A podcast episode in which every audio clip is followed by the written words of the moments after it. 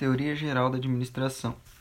Como podemos ver no capítulo 3, a abordagem clássica tem dois fatores que são os mais importantes: o crescimento acelerado e desorganizado das empresas, devido ao aumento produtivo causado pelas tecnologias aplicadas à produção, e a necessidade de aumentar a eficiência e a competência das organizações.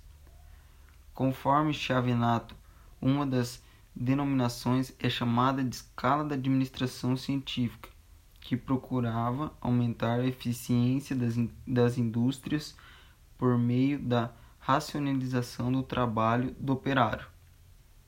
E a outra é a teoria clássica de Henry Fayol, que procurava aumentar a eficiência das empresas por meio, aplica, por meio das, da aplicação dos princípios gerais em bases científicas.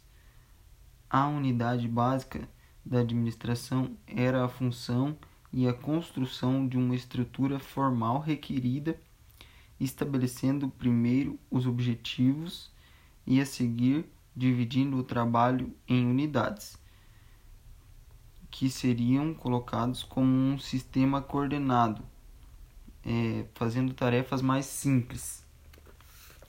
No capítulo 10, a administração por objetivos foi um método desenvolvido por Peter F. Drucker para, para a melhor gestão, utilizando como princípio a necessidade da determinação de objetivos para o direcionamento de esforços e a obtenção desses.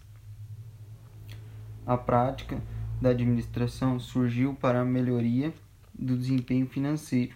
Entretanto, isso causou alguns problemas entre a alta e a média administração das empresas, chegando-se à conclusão que um método financeiro por si só não, não, não era suficiente para aumentar a produtividade e resolver o problema de objetivos de setores distintos.